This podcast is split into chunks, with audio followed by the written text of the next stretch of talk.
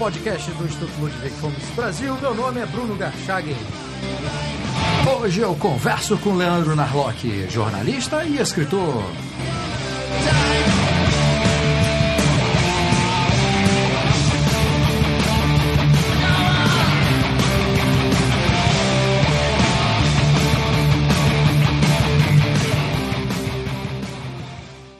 Seja novamente bem-vindo, Leandro.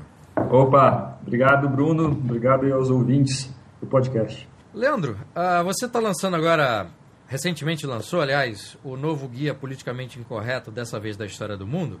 E eu, a primeira pergunta que eu gostaria de fazer é o seguinte: as suas leituras de autores da escola austríaca ajudaram de alguma forma na elaboração desse novo livro? Eu lembro que no Guia sobre a América Latina você chegou a citar o Ludwig von Mises e neste novo livro há um capítulo sobre a Revolução Industrial, tema sobre o qual Mises escreveu, incluindo no, no seu célebre As Seis Lições. Sim, é verdade. É, o, eu, eu, conheci o Mises depois do primeiro livro, né? Foi por causa de vocês, é uma coisa que eu fico eternamente grato, é, num congresso do, no Fórum da Liberdade de Belo Horizonte, em 2010, se eu não me engano.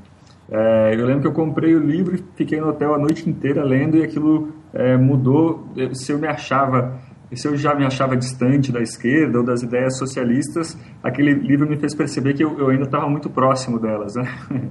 E acho que isso vai, vai acontecendo com a gente de, é, no decorrer da vida, né? Mas, enfim, é, o livro, o, principalmente no capítulo da Revolução Industrial, o Mises me ajudou muito. Na verdade, o que eu faço, uh, o, o, que eu faço nesse capítulo é simplesmente reproduzir a ideia do Mises sobre a Revolução Industrial, né? Que é aquela ideia contrária à do Engels, né? O Engels escreveu lá na, na situação da classe trabalhadora da Inglaterra, um livro muito influente, né? Um livro que que criou todo um pensamento, todo, um imaginário sobre as fábricas, sobre, sobre a Revolução Industrial. É, e o Mises mostra o contrário, quer dizer, não é que as fábricas estavam explorando os trabalhadores, que elas estavam causando a miséria. Na verdade, as fábricas estavam salvando pessoas famintas, né?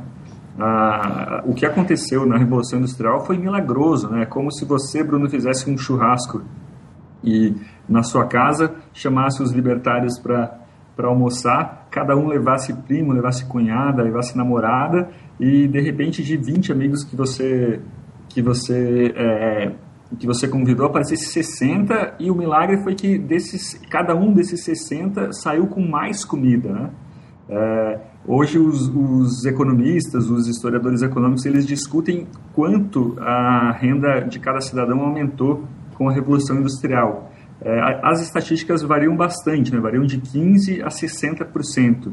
É, mas mesmo no 15% já é milagroso, né? porque se a população quase dobra em 50 anos, como aconteceu é, no começo do século XIX na Inglaterra, é, o esperado é que cada pessoa saia com menos comida. Né? Essa é a armadilha malthusiana, né? que, que deu certo por, por muitos séculos. Né? Mas só a partir daquele momento que cada pessoa conseguiu produzir muito mais do que ela é, poderia consumir, criando uma enorme produção de excedentes e tal. É, é engraçado você ter citado o também o Marx e o, e o, o Engels, porque no livro do, do Paul Johnson, Os Intelectuais, Paul Johnson mesmo demonstra que o Marx utilizou dados é, já ultrapassados quando foi tratado do problema social na Inglaterra. Só, só para completar, eu acho Sim. que é inegável é, aquela, aquela imagem que o, que o Engels é, descreve, que muitos escritores da época descreveram, daquela miséria, aquele caos das grandes cidades, aquilo era verdade, né? não se pode negar aquilo. Mas é, a causa desse problema não eram as fábricas, né? a causa é, era um crescimento populacional que começou com, com o cercamento das propriedades. É, e na verdade isso também é uma boa notícia. Né? É, o que acontece? Até, até a Revolução Industrial ou até o cercamento do século XVII, ah, 40% das pessoas morriam é, ou, ou antes de nascer, né, nos últimos estágios da gravidez, né, ou até os 15 anos de, de vida. Quer dizer, as as, as, de, cada 10 de cada 10 mulheres grávidas, quatro sabiam que seus filhos morreriam. É, imagine hoje qual ato a gente considera como o pior, o ato mais triste que alguém pode ter durante a vida. O ato de enterrar uma criança, levar ao túmulo uma, um bebê, uma criança. Né? Isso, de repente, é, parou de acontecer. Esse ato tão triste, na época as pessoas não, até isso acontecia tanto que ninguém considerava tão triste, né? Ele de repente ele parou de acontecer. É, as pessoas começaram a, a, a, viver mais, cada vez mais. Mas na verdade tinha um problema. Isso, isso era uma enorme boa notícia, mas ela carregava um problema também, né? Que a pobreza ela ficou muito mais visível. Quer dizer, as pessoas que antes morriam, elas se tornaram adultos famintos, adultos que precisavam de emprego e tal. E se não fosse a Revolução Industrial, a gente veria cenas da Inglaterra no século no fim do século XIX parecidas com as de Bangladesh hoje, né? esses lugares em que a população aumentou muito, mas a, a economia não acompanhou, né? Não, exatamente. E foi bom você tocar nesse ponto de que havia uma situação de miséria, um problema social muito grave, e nesse caso específico estamos falando da Inglaterra por conta da Revolução Industrial, porque eu vejo muita gente cair numa armadilha que é na hora de argumentar sobre análise equivocada sobre a, acerca desse período, é quase que negar Sim. que havia uma situação de pobreza, né? E a situação de pobreza havia e era muito séria.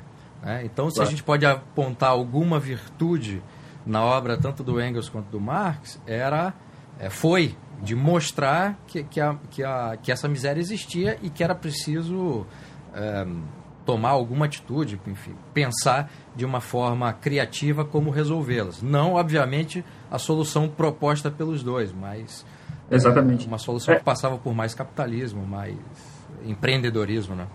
É claro, não é. E a ideia que o Engels tinha da vida pré-capitalista era um equívoco absurdo, né?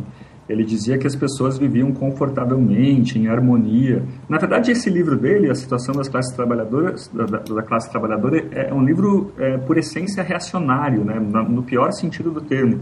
Era alguém que queria voltar voltar a, a, uma vida imaginária, uma vida em que cada pessoa tinha seu lugar, que nobres tinham seu lugar e os pobres tinham seu lugar. E tudo isso veio abaixo com a Revolução Industrial, né? Quer dizer, e essa ideia dele de que as pessoas viviam confortavelmente é, é ridícula, né? Quer dizer, como, como eu falei aqui, de cada dez mulheres grávidas, quatro enterrariam o filho, né? Quer dizer, isso, isso não é viver confortavelmente. É, exatamente. É, é uma visão extremamente utópica de um passado idílico perfeito que é, no qual essas, esses problemas sociais não aconteciam, todo mundo vivia em harmonia e nós sabemos que a situação de pobreza é um dado natural, né? Quer dizer, o ser humano sempre esteve em busca de melhorar e de sair dessa situação de pobreza. E não Exatamente. que havia um momento histórico em que a situação estava plenamente resolvida. É, voltando à questão do seu livro, Leandro, no que se refere à questão das liberdades, ou ausência das liberdades, você verificou algo em comum nas histórias que você conta nos 14 capítulos do livro, que tratam desde o Império Romano, passando pela paz mundial, é, Gandhi, agrotóxicos e África? Sim, eu acho que tem, tem duas coisas, vou tentar desenvolvê-las desenvolvê aqui. A primeira é, é um dado muito interessante que quase sempre países com, uma, com um grave problema de liberdade, de, de redução de liberdade, os, os seus habitantes fogem desesperados, fogem correndo para os vizinhos com mais liberdade. Né? Isso aconteceu de, da China para Hong Kong, da Coreia do Norte para a Coreia do Sul, até para a China. Né? A situação na Coreia do Norte é tão ruim que as pessoas acham a China melhor, é, ou a Coreia do Sul. O exemplo clássico de Cuba para Miami, as pessoas fugindo em busca de mais liberdade e na África, Bruno, tem uma história muito interessante que é de Moçambique e dos países socialistas da, da, do sul da África. É, eles, os negros africanos fugiam para a África do Sul nos anos 70. Tem dados, o Paul Johnson fala de 400 mil pessoas, principalmente moçambicanos, que fugiam do comunismo em direção à África do Sul para trabalhar nas minas da África do Sul. Quer dizer, é, isso na época em que o apartheid estava em seu pior momento na África do Sul, né? Ou seja, o comunismo chegou a ser pior que o apartheid. As pessoas puderam escolher e escolheram o apartheid, para você ver só. Uma situação que está acontecendo hoje e que ratifica a sua, a sua perspectiva são os uh, muçulmanos que fogem dos seus países, onde governos muçulmanos são extremamente duros, não é? severos, e essas pessoas acabam fugindo para a Europa Ocidental, por exemplo. O curioso é que muitos deles fogem para essa para esses ambientes de maior liberdade e depois trabalham para acabar com essa liberdade que há no próprio ambiente que escolheram, né? É verdade, é verdade.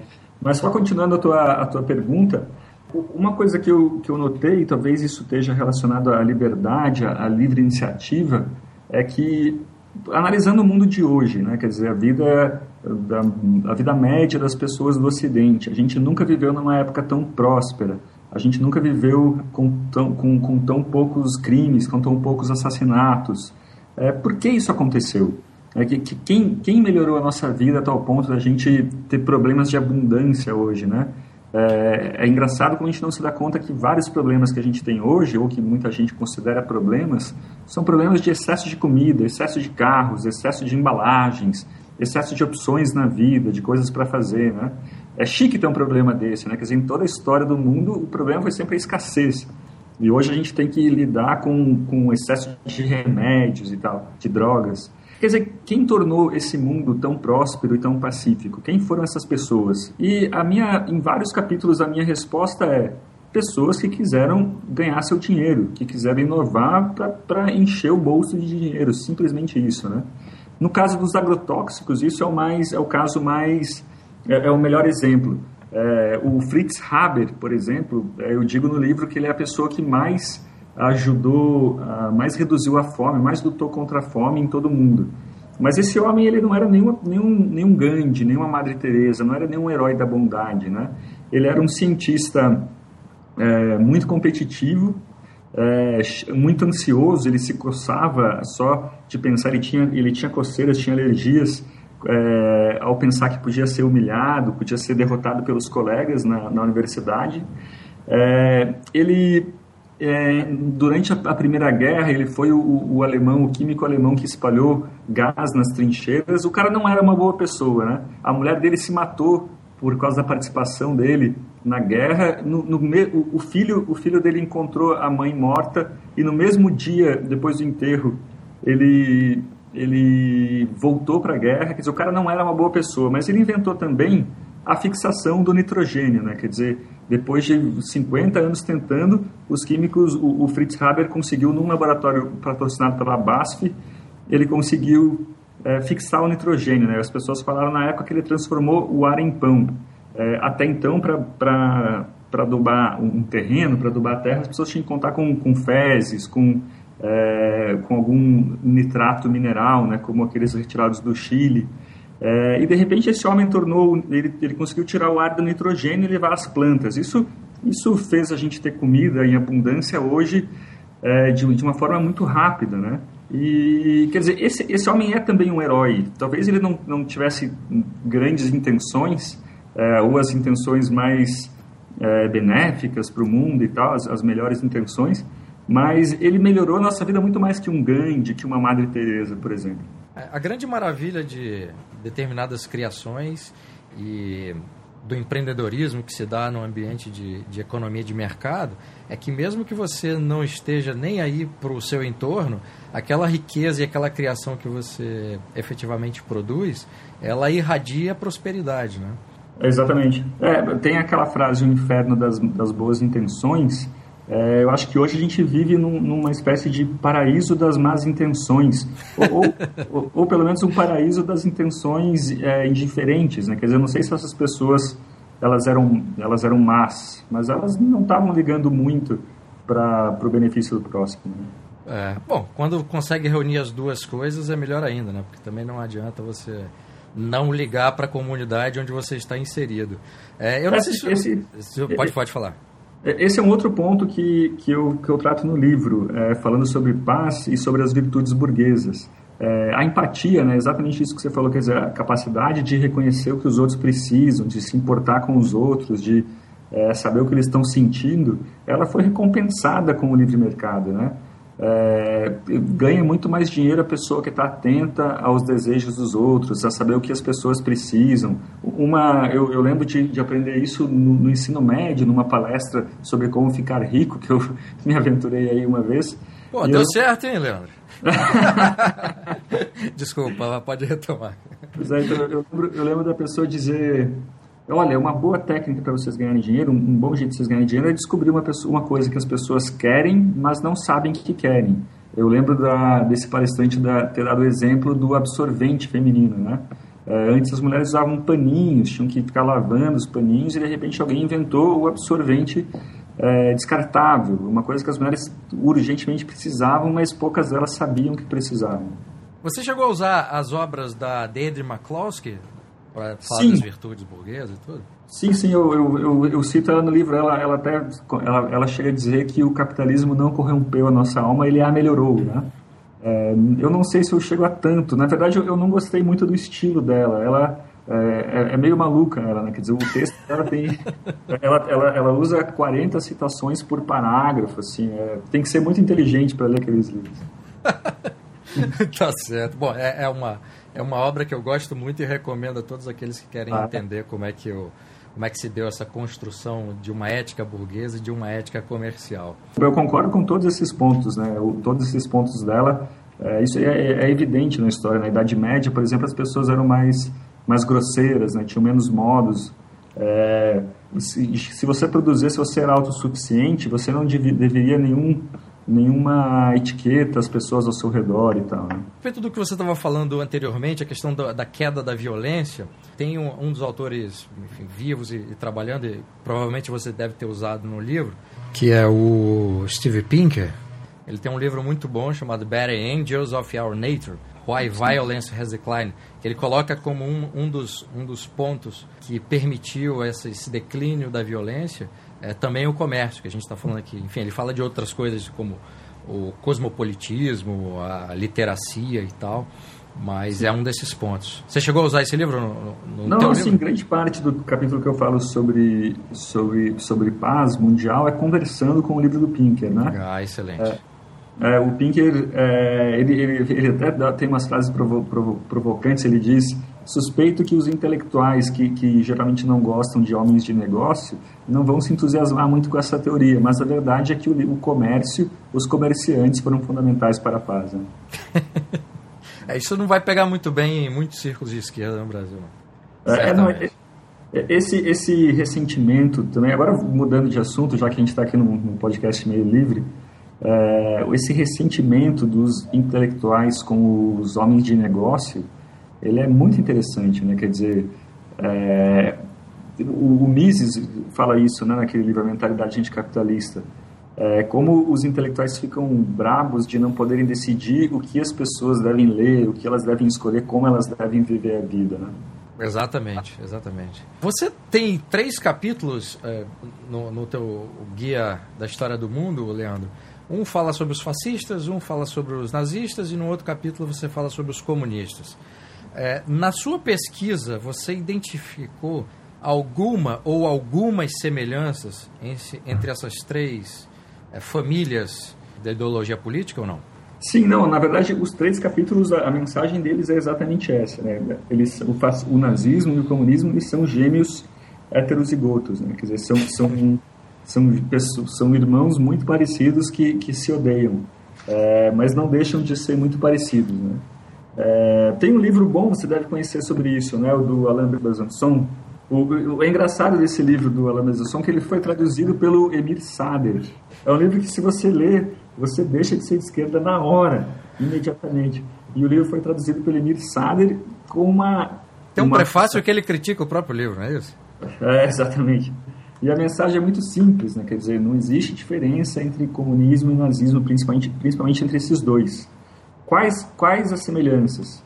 É, primeiro, que amb, ambas ideologias explicam a história se colocando como uma peça-chave para se atingir uma graça, né, para se atingir um paraíso. Como a gente estava falando agora há pouco do comunismo, o Engels imaginava aquele passado idílico, onde as pessoas viviam em harmonia. O Hitler também, né? O Hitler falava da grande Alemanha, do grande império alemão que ficou no passado é, nos dois casos também o presente é degradante, né? quer dizer, a Alemanha da época do Hitler estava numa desgraça e era preciso uma ação radical do próprio grupo, né, que, que dizia isso, dos próprios nazistas ou dos próprios comunistas, para se mudar, né, quer dizer, para se voltar àquele passado glorioso. E o que mais que a gente tem de semelhança entre eles é, é, é a, como, como você deve saber melhor do que eu, o costume de mudar radicalmente não só a política, mas o, os meios de associação das pessoas, né? o, o, comunismo, o, nazismo na Alemanha, ele, ele mudou qualquer, qualquer tipo de clube, de sociedade, de religião. Tudo isso teve que, teve que baixar a cabeça para o governo. A, a mesma coisa no, no, comunismo. Né? Esse tipo de, de, de ideologia, quando está no poder, eles precisam fazer uma engenharia social. Eles não podem Sim. permitir que haja uma ordem que não seja aquela implementada pelo governo, porque se houver outra, as pessoas se acostumarem com isso, a possibilidade de reação é muito maior. Exatamente, é, e, e, e, já que você falou nisso, é essa ideia de reescrever toda a sociedade, né? quer dizer, jogar fora toda a tradição e, e é, construir, né, em, com base dessa, dessa engenharia social, dessa, desse pensamento é, racional, uma, uma, uma, uma, sociedade totalmente nova. Né? Exato. Eles têm uma compreensão da natureza humana que é muito curiosa também. Tem uma parte que acha que a natureza humana é maleável e você pode moldá-la de acordo com, com aquele projeto de poder, e, e, tem um outro grupo, uma outra parte desse tipo de, de, de ideólogo que acredita que a natureza humana, humana é imutável e essa imutabilidade permite que esses projetos de poder possam, possam modificar ou redimir a natureza humana mediante a ação política. É uma coisa bastante interessante que foi resultado da, da pesquisa que eu fiz para minha dissertação de mestrado sobre utopia política. Sim, eu, eu não sabia disso, confesso que não sabia que tinha alguns desses revolucionários que acreditavam na imutabilidade humana. Tem, tem isso também. E só para o ouvinte não ficar perdido, aquele livro do Besançon que você citou chama-se Infelicidade do Século. Né? Isso, isso, a Infelicidade depois. É, ler o livro é um livro que é, nós recomendamos, né? É, é mas só, só para fechar a pergunta, Bruno. Sim, sim, sim. O, o, a, na verdade, existe sim uma diferença relevante entre os dois sistemas, que é o seguinte: enquanto o nazismo ele foi devidamente enterrado com, com os seus crimes, no, o comunismo não. Né? Quer dizer, ainda hoje tem gente defendendo que é, a, a, o extermínio de 100, mais de 100 milhões de pessoas é, tinha um motivo, tinha uma razão de existir, como o Hobsbawm fazia pouco antes de morrer, né? Ou seja, a degradação moral do comunismo ela foi muito maior que a do nazismo. Né? A ideia de que você pode justificar crimes, justificar assassinatos em nome de um ideal superior, de uma sociedade imaginária, ela, ela, ela foi muito mais desastrosa no comunismo, tanto que existe até hoje. Né? E, e o engraçado disso é que é, as pessoas que, que ainda hoje defendem o comunismo, elas são justamente a prova de que o comunismo era pior que o nazismo. Né? Exato. É uma situação bastante curiosa, de fato. Já que a gente está falando de enfim, fascismo, nazismo, comunismo, é, num dos capítulos que você trata é, justamente do fascismo, Leandro, é, eu queria te perguntar de onde que surgiu a ideia de entrevistar políticos brasileiros usando a doutrina fascista criada pelo Mussolini e pelo Gentili. É, você se surpreendeu com, com as respostas que foram dadas ou não? É, sim não. Pois é, eu, eu tive a ideia é, depois de tanta gente me chamar de fascista, né? Depois do, depois do primeiro livro, todo mundo falou, não, fascismo, Leandro, né? Locke fascista e tal. Eu falei, não, então deixa eu entender o que é o fascismo. E fui ler a doutrina fascista. A minha surpresa foi que, ao ler o livro, eu percebi que é, boa parte do conteúdo dele estava mais próximo da esquerda do que do meu pensamento, pelo menos, né? É, quando eu me refiro à esquerda, eu digo na crença de que o Estado ele é redentor, de que o Estado ele tem direitos sobre as escolhas individuais do cidadão e tal. Então eu peguei cinco pra, já que todo todo mundo hoje é acusado de fascismo, por exemplo, nesse caso do do Feliciano e do Jean Willis, né, essa, essa, essa guerra do casamento gay e tal, é, todo, todo mundo é acusado de fascismo, né? É, tanto o Feliciano por não permitir a escolha individual dos gays, tanto os gays por não permitir a, as crenças religiosas dos evangélicos e tal. É, então, o que eu fiz? Quer dizer, como esse termo está esvaziado, o termo fascismo hoje ele significa é, uma pessoa monstruosa que não concorda comigo, né, ou algo assim, eu resolvi pegar cinco frases do livro, né, da doutrina fascista do Mussolini, frases que, mesmo fora de contexto, eram evidentemente fascistas, do tipo: é, o indivíduo só tem valor se seus interesses convergem com os do Estado. É, contratei o Felipe Melo, um estudante lá de, de Brasília, é, para coordenar pesquisas comigo com os deputados. Os 60 deputados res responderam o que se eles concordavam ou não com essas cinco frases, é, sem saber que as frases eram do Mussolini. A minha surpresa, Bruno, como você perguntou qual, qual foi a surpresa disso, foi que é, ficou na média. É, ao contrário do que eu acreditava, os deputados se mostraram neutros na média das respostas, né? Eles ficaram, eles ficaram como sempre em cima do muro, concordando e não concordando com as respostas.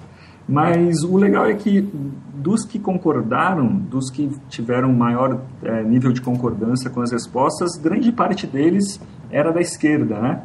É, a gente tem aí o Osiel Oliveira, deputado do PDT, como primeiro. Em segundo vem o, o, o mais famoso direitista da Câmara, o, o, Bolsonaro. E depois dele, todos são do PCdoB, é, do PT e, e, do, e do PSB, se não me engano.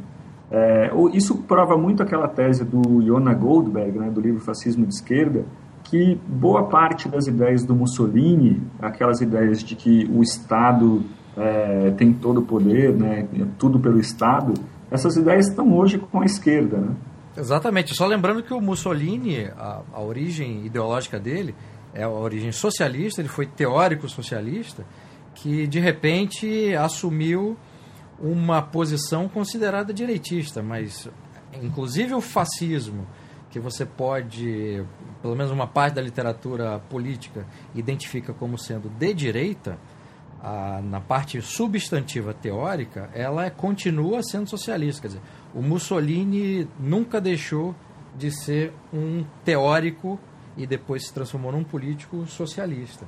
É, exatamente. E no que e... você falou, a questão do em cima do muro, quer dizer, se ficou metade, foi, esse dado que você deu? Metade do, das respostas ficou em cima do muro? Exatamente. É, se ficou em cima do muro é PSDB, então é de esquerda também, cara. A sua tese está ratificada. É, exatamente.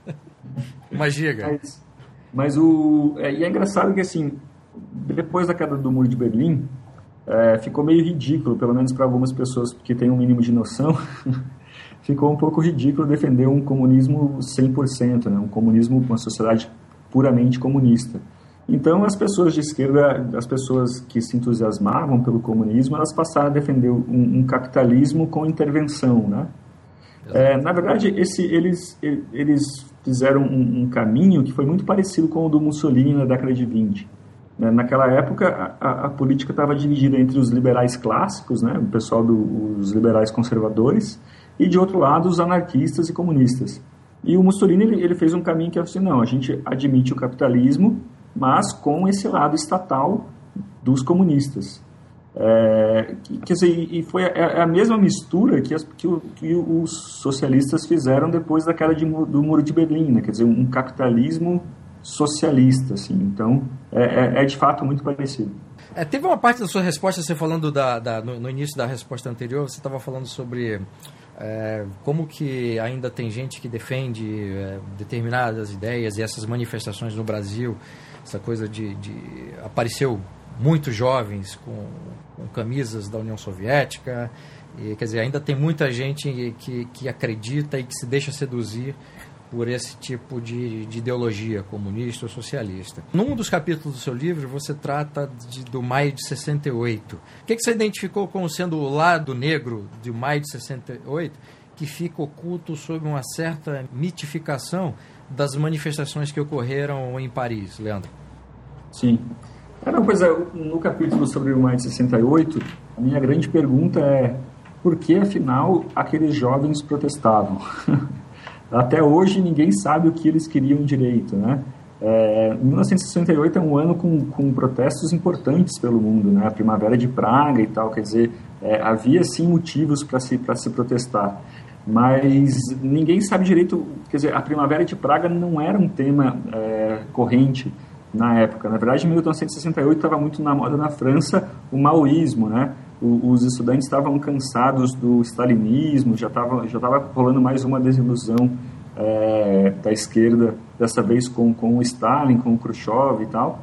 E os jovens, então, o, o, os intelectuais franceses viraram o, rosto para o Mao, né? O Mao tinha, uma, ele tinha umas frases é, meio de líder budista, assim, né? de, de ensinamentos orientais e tal. E aquela ideia de revolução cultural entusiasmou muita gente. E é engraçado que ao mesmo tempo que os jovens do Maio de 68 podiam expressar sua individualidade, na China do Mao, que eles tanto defendiam, o Mao tentava abolir o nome dos cidadãos, né? chamar os cidadãos, os cidadãos, os cidadãos por números. É um paradoxo muito esquisito. E quer dizer, então é, é, engraçado, e tem, eu cito vários textos meio que tirando sarro disso, de é, por que afinal os jovens franceses protestavam em 1968.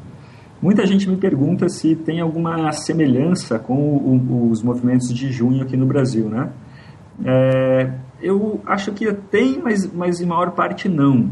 É, tem uma história de teatro de, de psicodrama muito parecida, né? uma ideia de que nós queremos protestar só para marcar nossa individualidade. É, por outro lado, tem muito, tem muito motivo para se protestar no Brasil, né? quer dizer, é, é, a gente é, se, é feito de otário por aqui diariamente. Mas afinal, você descobriu, conseguiu descobrir alguma coisa sobre por que, que os estudantes em Paris protestaram ou não? É. Olha, é, a, a, a, A razão que eu mais gosto é uma, é uma psicanálise de boteco, de uma, uma, uma, uma psicanalista francesa. Ela fala que aquilo foi uma revolta contra pai e mãe, contra a figura paterna e a figura materna, uma afirmação de individualidade, de maturidade. É, essa é a resposta que eu mais gosto. Oh, que beleza, hein? Agora trocar Stalin por mal, que troca, hein?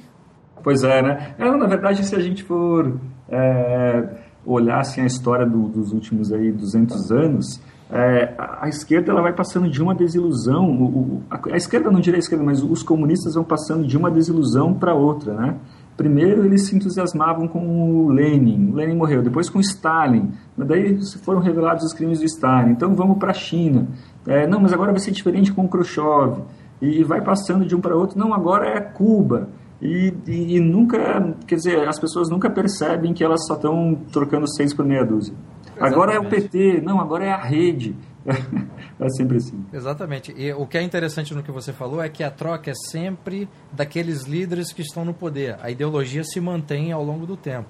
É, exatamente. E uma, uma incapacidade de, de, de aceitar o sistema, parece, né? Quer dizer, é, eu chamo de eu chamo no livro de a visão econômica do povão, né? Essa essa ideia de que os grandes comerciantes e banqueiros são malignos.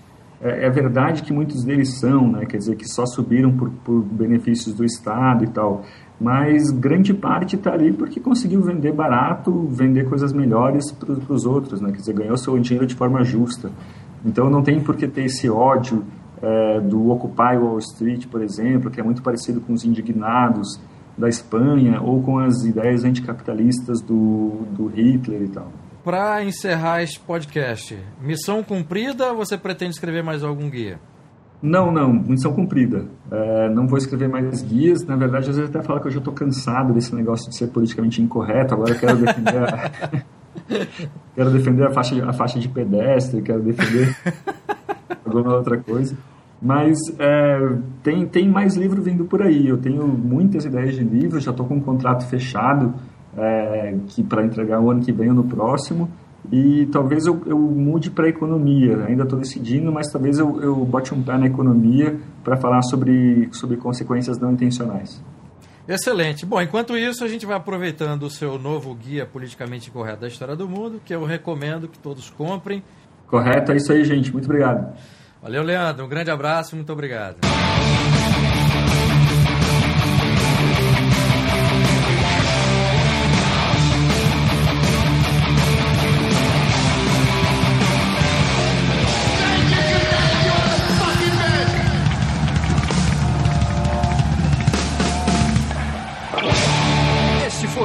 Podcast do Instituto Gomes Brasil. Meu nome é Bruno Garchagen.